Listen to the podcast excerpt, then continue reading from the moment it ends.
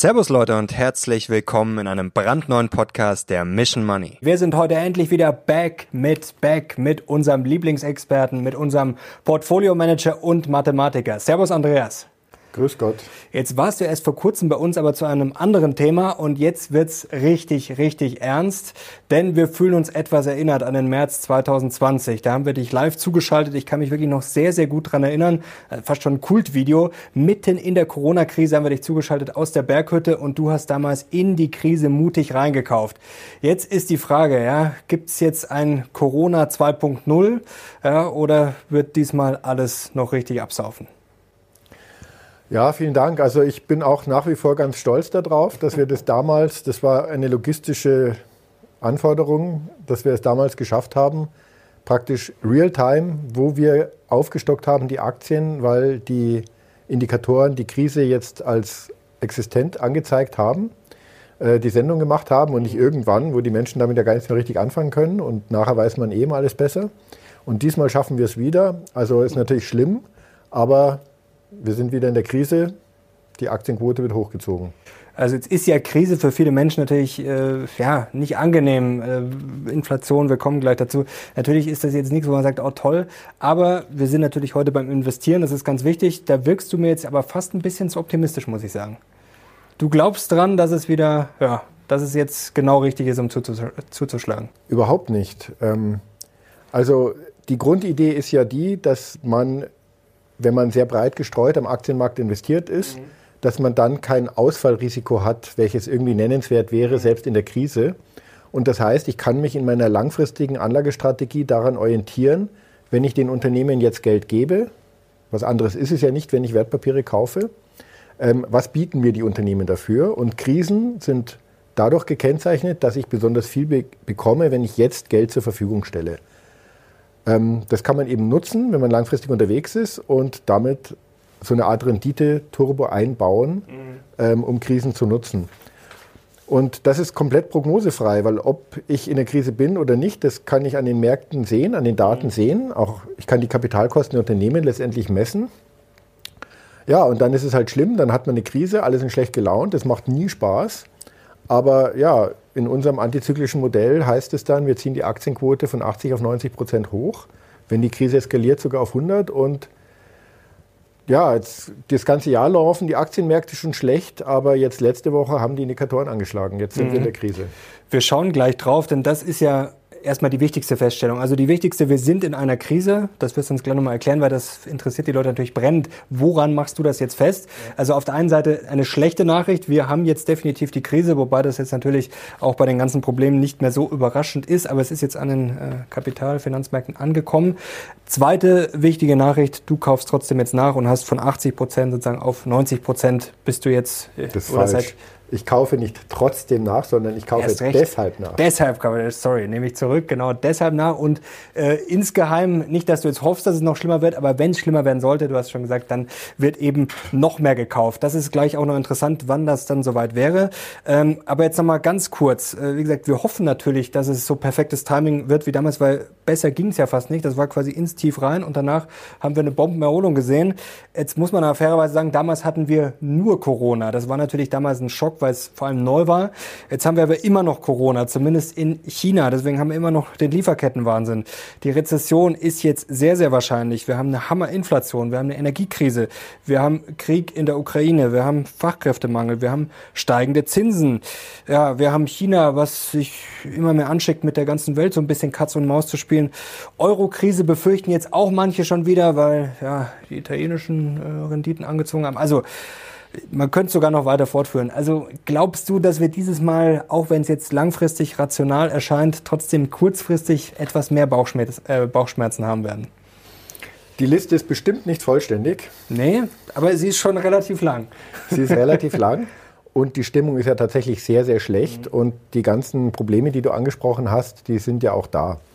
Aber versuchen wir mal die jetzige Krise datentechnisch einzuordnen in alte Krisen und dann schauen wir mal, wo wir stehen. Ich habe da ähm, eine Tabelle mitgebracht. Und dort habe ich die Kennzahlen, die für uns relevant sind an den Märkten, um zu messen, ob wir in einer Krise sind, äh, dabei. Und ich habe begonnen bei der letzten Russland-Krise, die war 1998. Ja, da war das letzte Mal so, dass äh, Probleme am russischen Anleihenmarkt und am Rubelmarkt zu einer Weltkrise geführt haben an den Märkten. Also wenn man sich das hier anschaut, man sieht ähm, in Rot links die Krisen, wie weit der Einbruch war, maximal. Und zwar nehmen wir jetzt ein ganz breit gestreutes weltweites Aktienportfolio. Wir haben jetzt hier den FTSE All World genommen. Das ist jetzt aber egal, man kann auch den MSCI All World nehmen oder wie auch immer. Man kann auch die kleinen Unternehmen noch mit reinnehmen, so wie wir es machen in unserem Fonds. Aber ähm, grundsätzlich, das ist so eine Abbildung der großen Weltindizes. Die verhalten sich da doch alle sehr ähnlich. Und das ist aber gerechnet in US-Dollar-Basis. Okay.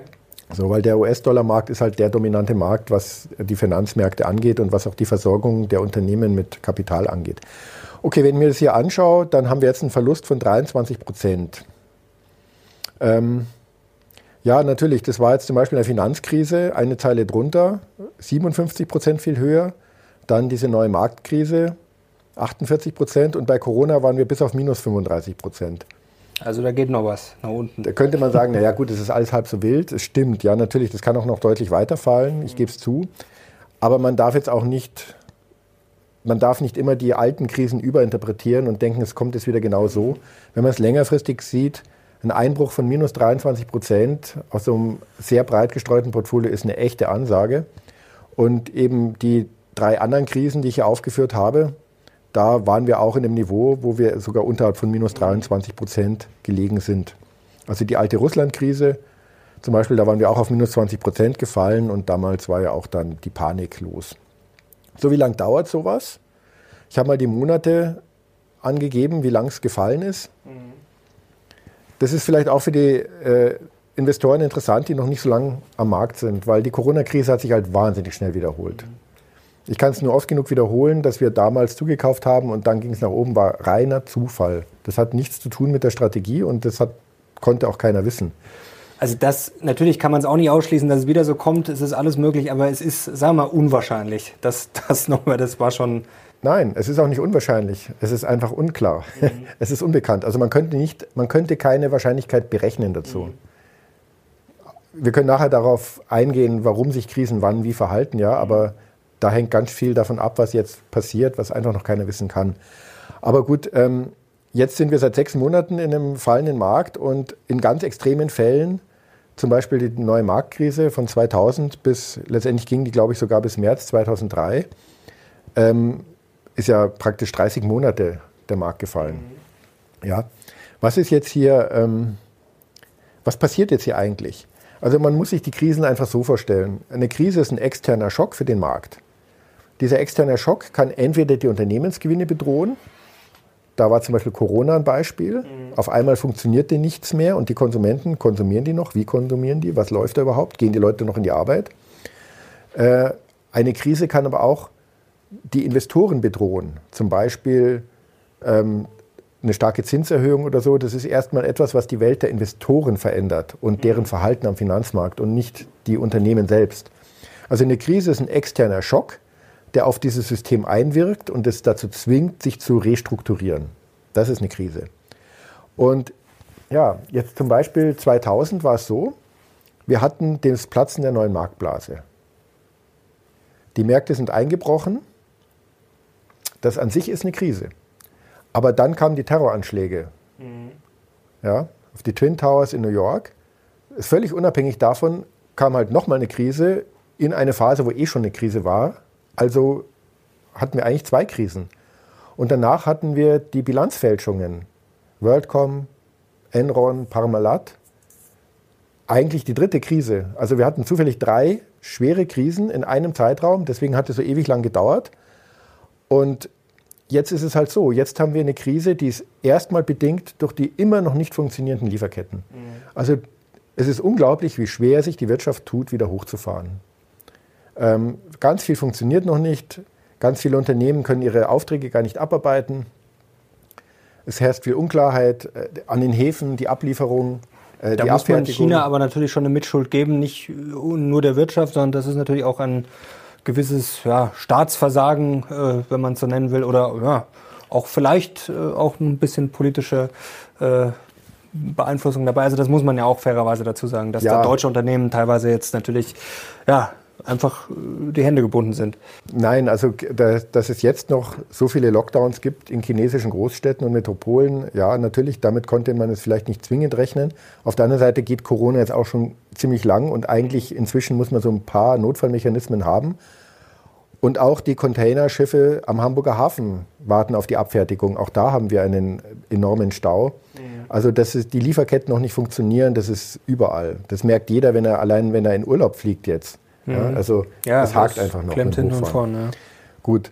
Damit zusammenhängend haben wir mehr Nachfrage als Angebot und dadurch haben wir eine hohe Inflation. Ganz viel wird auf die EZB geschimpft, die schimpft gerne mit, aber die Inflation haben wir auch in Ländern, in denen, keine, in denen es keine EZB gibt. Ja? Und ähm, das ist schon damit verbunden, dass einfach die, wir haben zu wenig Angebot mhm. und auf der anderen Seite haben wir aber schon eine hohe Nachfrage, weil die Privatvermögen in den Industriestaaten in Corona außerordentlich stark gestiegen sind. Durch die ganzen Hilfsprogramme und die ganzen Zahlungen, die geliefert wurden und auch dadurch, dass ähm, praktisch ein Jahr wenig konsumiert wurde, haben die Menschen relativ viel Geld auf dem Konto. Und jetzt wollen sie halt auch alle nach Mallorca fliegen, äh, um mal ein Beispiel zu bringen. Aber jetzt wollen sie halt auch dann neue Gartenmöbel kaufen und dies und jenes. Und und ein neues Auto und das gibt es halt nicht. Ja, und das führt dann eben auch zu Problemen. Aber was ich damit sagen will, ist, dass die Inflation hängt ja auch wieder damit zusammen. Mhm. Und jetzt, dass die Zentralbanken hier relativ aggressiv vorgehen, ähm, hängt es auch wieder damit zusammen. Also eigentlich haben wir eigentlich nur ein großes Problem, was noch in sich zusammenhängt. Jetzt kommt natürlich noch die Ukraine-Krise und damit nochmal stark erhöhte Rohstoffpreise und Energiepreise hier vor allem in Deutschland. Aber das ist ja alles so eine große Nebelwolke, die sich auch dann relativ schnell wieder auflösen kann, wenn die Lieferketten wieder besser funktionieren. Aber man hat ja schon, wie du es gerade schön erklärt hast, was wir in den 2000ern hatten, da hatten wir eine Krise und dann kamen viele hinten drauf. Jetzt haben wir Corona immer noch ein bisschen. Das ist jetzt, äh, ich sage jetzt einmal, wir haben es unter Kontrolle, aber es ist auch noch nicht ganz weg. Jetzt haben wir die Inflation. Gut, du hast es gerade äh, schön erklärt mit diesem, ich nenne es jetzt mal ewigen Angebotsschock, der jetzt zumindest nicht in den nächsten zwei, drei Wochen wahrscheinlich verschwinden wird. Dann haben wir die hohe Inflation hat sicherlich vielleicht auch eine Rolle gespielt. Wir haben ja gesehen, dass das Risiko äh, stark zurückgefahren wurde, vor allem auch natürlich bei Bitcoin, weil dann vielleicht halt doch ein paar nicht so viel auf dem Konto haben und vielleicht dann doch ein bisschen Geld brauchen, wenn jetzt viele Sachen teurer werden. Wir haben die Energiekrise, wo jetzt der RWE-Chef, glaube ich, auch schon gesagt hat, ja, das wird die nächsten Jahre so hoch bleiben. Lassen wir mal dahingestellt, ob es Jahre sind, aber es wird sich nicht schnell auflösen. Die Rezession, ja, die Wahrscheinlichkeit ist da. Ja, dann äh, verlieren vielleicht Leute ihren Job, haben, müssen vielleicht noch mehr sparen. Also äh, kommen diese Krisen nicht immer weiter. Wenn wir vor allem jetzt mal auf die Bewertung schauen, ähm, zum Beispiel BASF ist so ein schönes Beispiel. Jetzt hat Putin ja schon das Gas runtergefahren. Ja. Also das äh, zeigt sich jetzt auch schon. Viele haben gesagt, ach, nach dem Krieg, nach zwei, drei Wochen, das ist jetzt ein Schock, das ist natürlich schlimm, aber das wird sich dann schon einrenken. Jetzt sind es halt dann doch schon ein paar Monate, die Spielchen gehen weiter. Wir gehen dann in einen vielleicht nicht so äh, schönen Herbst. Und bei BASF, wenn man sich jetzt mal die Gewinnschätzungen anschaut, ja, da ist jetzt 2022 äh, noch nicht viel passiert. Also wenn man jetzt mal überlegt, ist das schon alles eingepreist? 2023 ähm, ist da auch noch nicht viel passiert. Und wenn man jetzt bei Nvidia schaut, ich habe mir das extra nochmal rausgeschaut, für 2023 auch bei Apple Alphabet, da sind die Gewinnschätzungen teilweise sogar höher als vor drei oder sechs Monaten. Also da ist doch eine Rezession noch lange nicht eingepreist, oder? Doch.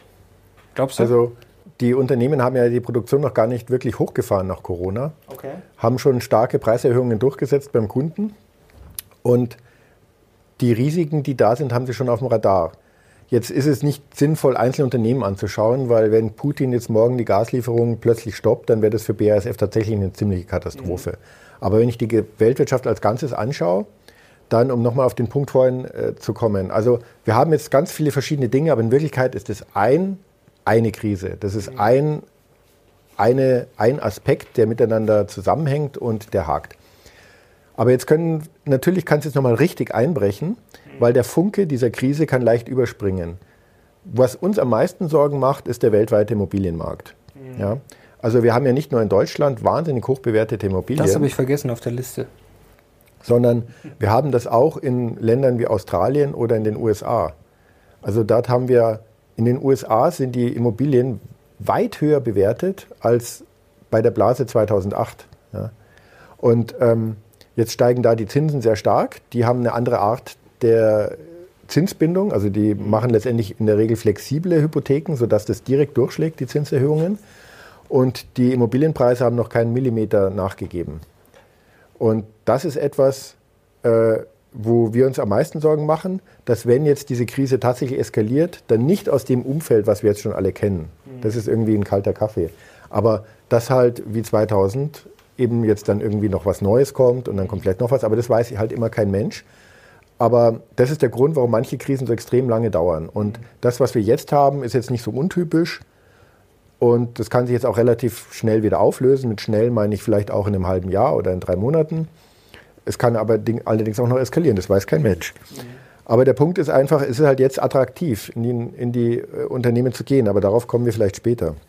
Schauen wir uns nochmal die Tabelle an.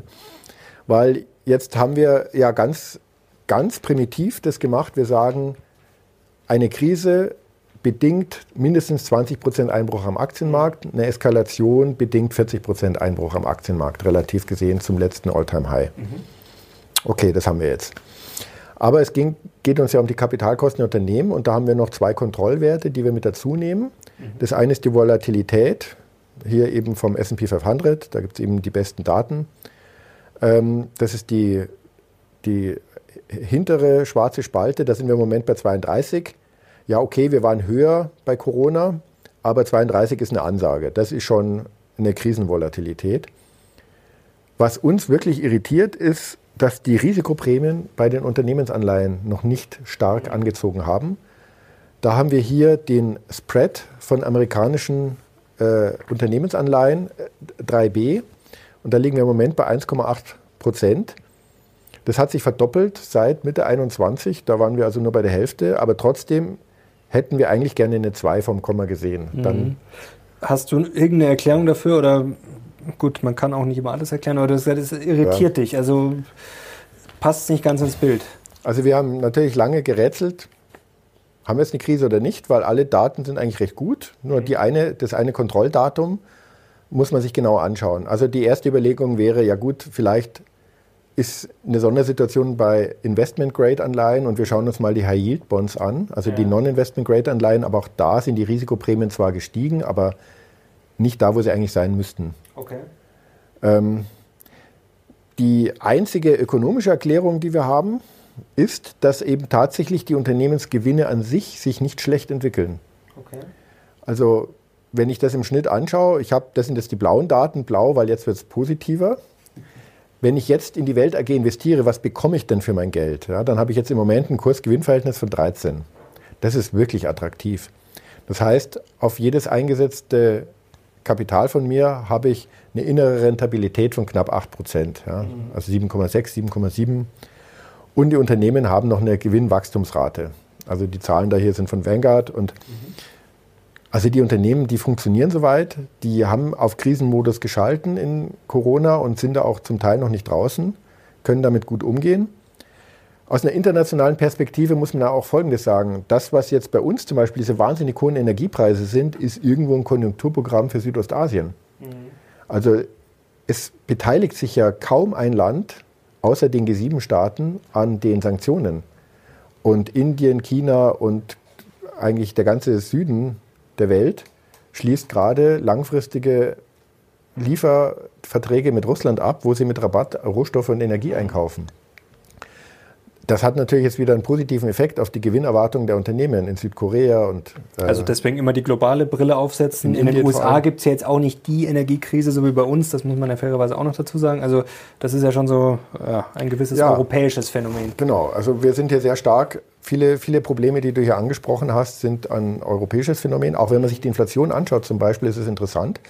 In den USA haben wir eine sehr hohe Inflation, hier auch. Aber in den USA, wenn ich die Inflation zerlege, wo kommt die her? Dann ist der wesentliche Treiber die gestiegenen Lohnkosten. Mhm. Das heißt, das Geld bleibt im Land. Das ist eine ganz andere Situation als bei uns, äh, wo die Inflation sich im Wesentlichen aus gestiegenen Energiekosten ergibt. Ja? Das Geld fließt raus. Ähm, das ist vielleicht auch ein Grund, warum die Immobilienpreise noch nicht nachgegeben haben. Aber das, das, da möchte ich jetzt nicht zu weit spekulieren. Aber die Daten insgesamt geben es her. Wir haben die Aktienquote von 80 auf 90 Prozent erhöht. Und wir sind mitten im Kaufen. Freitag haben wir die erste Tranche gekauft. Jetzt die Woche kaufen wir weiter. Heute ist ja heute ist Montag, also morgen strahlen wir es aus, glaube ich. Heute ist ja die Börse geschlossen in den USA. Und ähm, also insgesamt, wir sind in der Krise, alles, die Zahlen sind sehr gut. Die Risikoprämienanleihen sind wir bei 1,85 heute, vielleicht kommen wir noch auf die 2.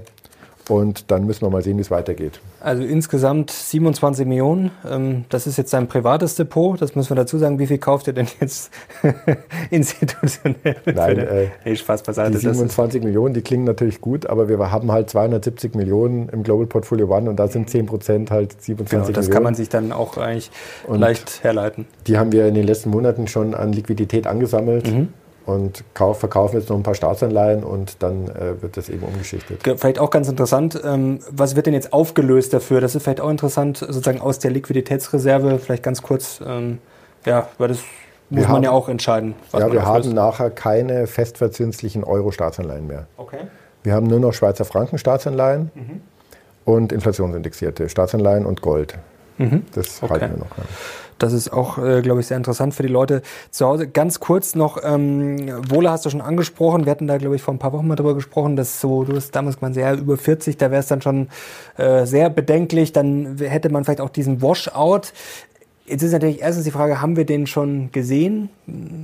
Und muss der überhaupt kommen? Oder ist das vielleicht jetzt auch so, eine, ja, so ein Denkfehler, dass man sagt, ich warte jetzt, bis der Washout kommt und investiere erst dann?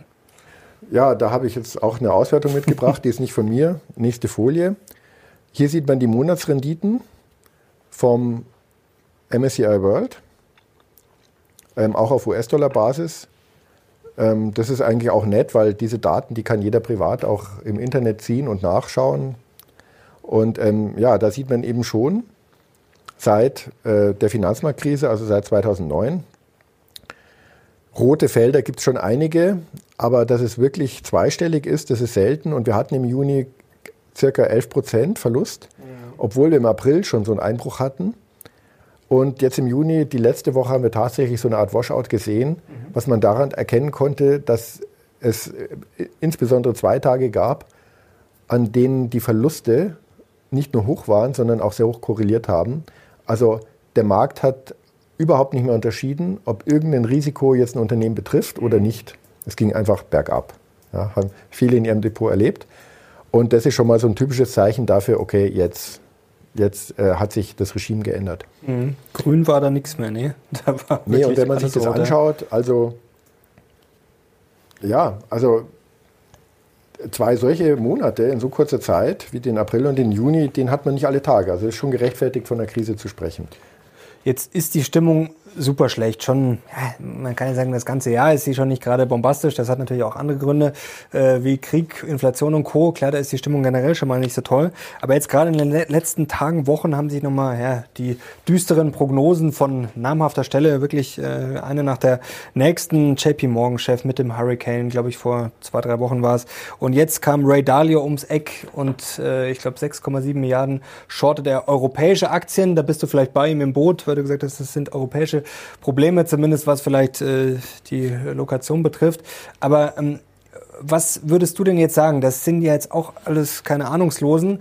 Ähm, warum sind die alle so negativ? Tappen die auch in diese Psychologiefalle, dass man jetzt einfach das Gefühl hat schon, äh, ja, diese Phase, ja, es geht, geht nie wieder hoch? Ähm, oder ja, warum machen die das anders? Oder warum sind die jetzt so negativ? Ich halte es halt wirklich nicht für seriös, wenn jemand solche Aussagen trifft, mhm. weil das kann niemand wissen. Das kann definitiv niemand wissen, ob wir in den nächsten zwei Wochen 10% plus oder 10% minus an den Märkten haben. Weil die Ereignisse, die dafür verantwortlich sind, heute noch gar nicht da sind. Und ich halte solche Aussagen schlicht und einfach nicht für seriös.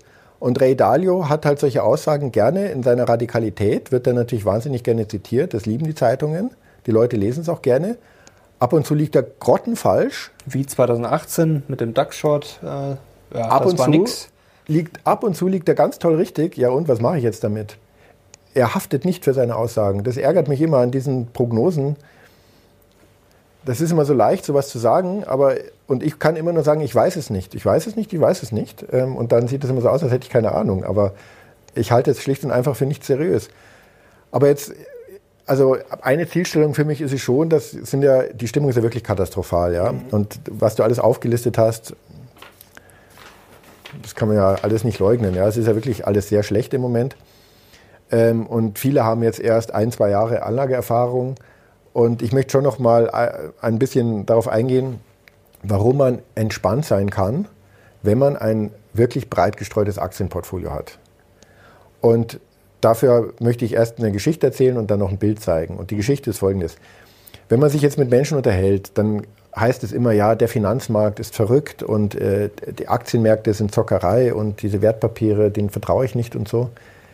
Das ist halt eine völlig falsche Sicht der Dinge, weil wenn ich jetzt wirklich breit gestreut investiert bin, also wir zum Beispiel in über 8600 Unternehmen, dann ist es ja nichts Abstraktes, sondern das sind 8600 Unternehmen weltweit mit Vorstandsvorsitzenden, die jeden Tag darüber nachdenken, wie sie ihre Rentabilität steigern. Mhm. Die jeden Tag darüber nachdenken, ob irgendwelche Gaslieferungen kommen oder nicht und wie sie damit umgehen. Also da wird konkret gearbeitet. Diese 8600 Unternehmen, das sind Millionen Mitarbeiter, die jeden Tag in die Arbeit gehen, nein, nicht jeden Tag, aber oft zumindest, hoffentlich, ähm, also die in die Arbeit gehen und die jeden Tag einen Mehrwert produzieren. Da wird permanent produziert, da wird permanent etwas gemacht, da wird permanent Mehrwert geschaffen. Und mit so einem Aktienportfolio bin ich schlicht und einfach Miteigentümer. Ich habe ein verbrieftes Eigentumsrecht an diesen Unternehmen. Das ist nicht ein abstrakter Markt. Und es ist total sinnlos, dann so abstrakte Aussagen zu treffen. Da ist eine Haltelinie und da ist dies und da ist jenes. Das sind konkrete Firmen, die arbeiten und die produzieren halt ihre Rentabilität. Und darauf kann ich mich verlassen. Mhm. Und zu diesen Millionen Mitarbeitern, die dazu beitragen, dass dieser Mehrwert geschaffen wird, kommen noch Milliarden von Konsumenten, die die Produkte konsumieren, jeden Tag.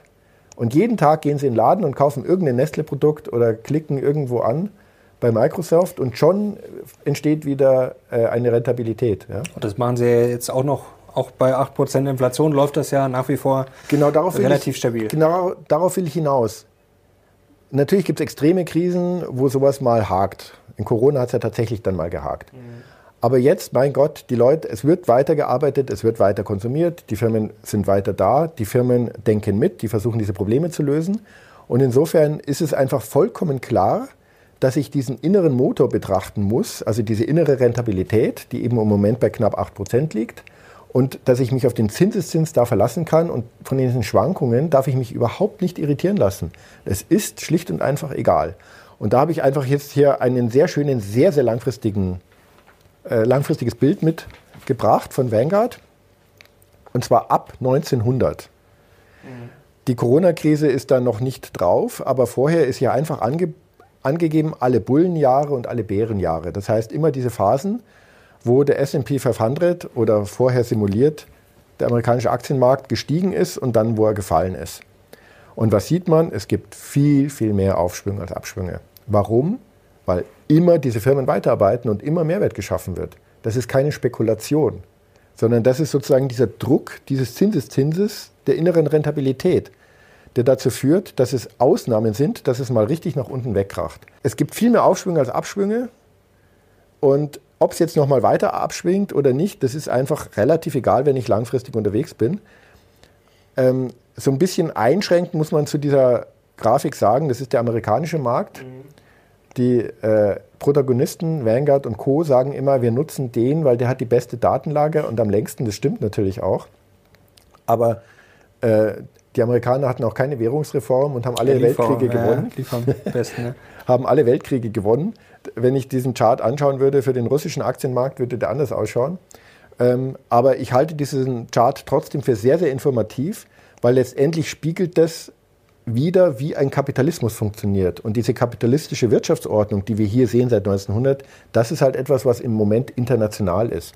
Und deswegen halte ich diese Daten schon für repräsentativ für ein heutiges Weltportfolio. Mhm. Ja was, glaube ich, momentan so wichtig ist, es ist ja eine sehr schwere Phase, wenn man sich das alles anschaut. Das ist natürlich immer so diese Jetzt-Falle. Es gab schon sehr, sehr viele Phasen, die wahrscheinlich genauso schwierig waren, aber dass man den Leuten auf der einen Seite klar macht, es ist schwierig, wie du es vorher auch gesagt hast, wir wissen es nicht, es kann weiter runtergehen, aber dass man den Leuten trotzdem klar macht, ja, dass sie halt einfach, ja, dass man da jetzt einfach durch muss. Äh, was mir ein bisschen Sorge macht, man kriegt viele Nachrichten in den letzten Tagen auf allen Kanälen, sogar auf äh, Facebook, wo ich jetzt wirklich nicht aktiv bin, wo die Leute sagen, ja, ich mache mir jetzt Sorgen und ich jeden Monat verliere ich Geld und ich halte es jetzt nicht mehr aus, wo man dann halt einfach erstens sagen muss, ja, vielleicht hast du Geld investiert, das du halt für den Alltag brauchst, ist schon mal schlecht. Und zweitens, ähm, ja, es trennt sich halt dann die Spreu vom Weizen, die die halt jetzt verkaufen und dann vielleicht nie wiederkommen. Ja, ähm, man kann es nur oft genug sagen, äh, man muss halt einfach durch, sonst kriegt man am Ende auch nichts. Ja, und das Beste ist, man hält sich eine Investitionsreserve, mhm. weil dann freut man sich sogar, weil zu den jetzigen Konditionen Aktien zu kaufen ist natürlich besonders spannend. Wir freuen uns auch, wir haben ja die amerikanischen Aktien untergewichten müssen in unserem Gleichwertindex, weil die Tech-Werte so wahnsinnig teuer waren. Und das hat uns natürlich auch leid getan, weil wir finden die auch ziemlich cool. und jetzt sind die aber so stark runtergegangen, dass wir die, die Investitionen, die wir tätigen können, auch sehr stark am amerikanischen Aktienmarkt machen können. Und äh, das freut uns jetzt auch natürlich dazu zu kaufen. Also einfach sehr, sehr breit streuen, Investitionsreserve vorhalten und dann in der Krise das nutzen. Dann freut man sich auch, selbst wenn man im Verlust ist mit seinem Bestandsportfolio. Und langfristig einfach, es sind keine abstrakten Wertpapiere, das sind real existierende Firmen, da wird real gearbeitet. Wahrscheinlich arbeitet man selber auch in so einer Firma und man konsumiert die Produkte und da entsteht der eigentliche Mehrwert und das ist das, warum sich Geld überhaupt vermehrt und ähm, was anderes fällt mir nicht ein, wenn ich planbar langfristig zum Beispiel meine Altersvorsorge aufstellen möchte. Genau, und die restliche Reserve würde dann bei minus 40 Prozent reinwandern. Also da müssen wir jetzt mal ganz schön ganz schön runterkrachen, aber gut, dann gibt es die Aktien noch billiger. Was mir gerade noch einfällt, ähm, du hast gerade schon die Tech-Aktien angesprochen. Also die sind ja wirklich, äh, die Qualitätsaktien jetzt natürlich nicht so stark wie jetzt die Zockeraktien, da ist ja teilweise minus 70, 80, 90 Prozent. Ähm, jetzt gibt es ja die Hypothese, ich glaube, Cathy Wood hat es vor kurzem auch gesagt, dass der Nasdaq zuerst äh, einen Boden finden wird. Äh, was sagt deine Erfahrung? Ist da was dran oder ist das einfach nur äh, ja, eine Hypothese? Casey Woods, das ist die Dame, die vor kurzem noch gesagt hat, Bitcoin eine Million Dollar, oder? Hat sie das gesagt? Ich weiß nur, dass nee, Zoom soll sich verdreizehnfachen. Das hat sie gesagt. Bis 20, Peter, was war's? Ich glaube 2026. Ja, ich glaube vier Jahre waren es. Ja, verdreizehnfachen. Das, ja, das Vielleicht klappt's. Ich wünsche alles Gute, aber ich würde jetzt mal dagegen wetten. Nee, Ihr Unternehmen hat auch eine Studie, dass bis 2030 oder so äh, Bitcoin eine Million heißes Eisen kann klappen. Ich würde meine Altersvorsorge nicht darauf aufbauen. Aber du hast dein Bitcoin noch, weil da kommen auch immer die Fragen. Den halte ich, bis er wertlos bis er, ist. Bis er bei Null ist. Und ich ah, bin auf einem guten Weg. Ja, momentan der Trend ist ja. your friend gerade. Mal schauen, wie man Nein, ich will mich gar nicht lustig machen über irgendwas. Es nee. ist natürlich bitter, wenn Leute da jetzt Geld verlieren, aber wirklich, man kann so ein Spekulationsportfolio, das hat einen anderen Sinn, einen anderen Zweck, das macht man mit anderen Gründen, das darf man gar nicht verwechseln mit so etwas breit gestreuten, über das wir hier sprechen. Und ich habe ja auch mein Zockerdepot und das hat ja auch wahnsinnig geblutet. Ich habe zwar keine amerikanischen Tech-Werte, aber russische Energieaktien ist auch nicht besser. Was man also hat in seinem stabilen ja. Zockerdepot. Gut, äh, du hast noch zwei Charts mitgebracht. Vielleicht können wir ja. noch ganz kurz äh, auf die schauen. Ich zeige noch mal eben, was das, äh, genau, wo das Global Portfolio One jetzt steht dieses Jahr. Weil das ist schon sehr bemerkenswert, wenn man sich die erste Grafik anschaut. Das ist der Kursverlauf dieses Jahr. Ja, wir sind auch ordentlich im Minus, 13 Prozent sind wir jetzt im Verlust. Das wirklich Bemerkenswerte ist aus unserer Sicht nicht, dass der blaue MSCI World mehr verloren hat. Das wäre jetzt fast zu erwarten. Mhm. Aber die europäischen Staatsanleihen haben fast so viel verloren wie der MSCI World. Und das ist wirklich das ganz Ungewöhnliche in dieser Krise dieses Mal, dass ausfallsichere, langlaufende Staatsanleihen derart verloren haben. Und das, obwohl wir schon öfter darüber gesprochen haben, dass das Brot- und Buttergeschäft der Institutionellen ist, der Versicherungsgesellschaften und so weiter. Und da muss man sich vielleicht kurz fragen, warum hat es noch keine Marktverwerfungen gebracht? Mhm. Die Antwort ist, die, äh, die regulierten Unternehmen müssen die Verluste nicht bilanzieren. Mhm. Das heißt, die haben die, den zum Kaufwert in den Büchern und die brauchen keinen Marktpreis als Korrekturwert jetzt angeben und Verluste ausweisen, sondern die lassen einfach den Kaufpreis stehen. Okay. Aber da, irgendwann muss es da auch Probleme geben. Nein, die werden ja irgendwann fällig, die werden bis zur Fälligkeit gehalten. Okay.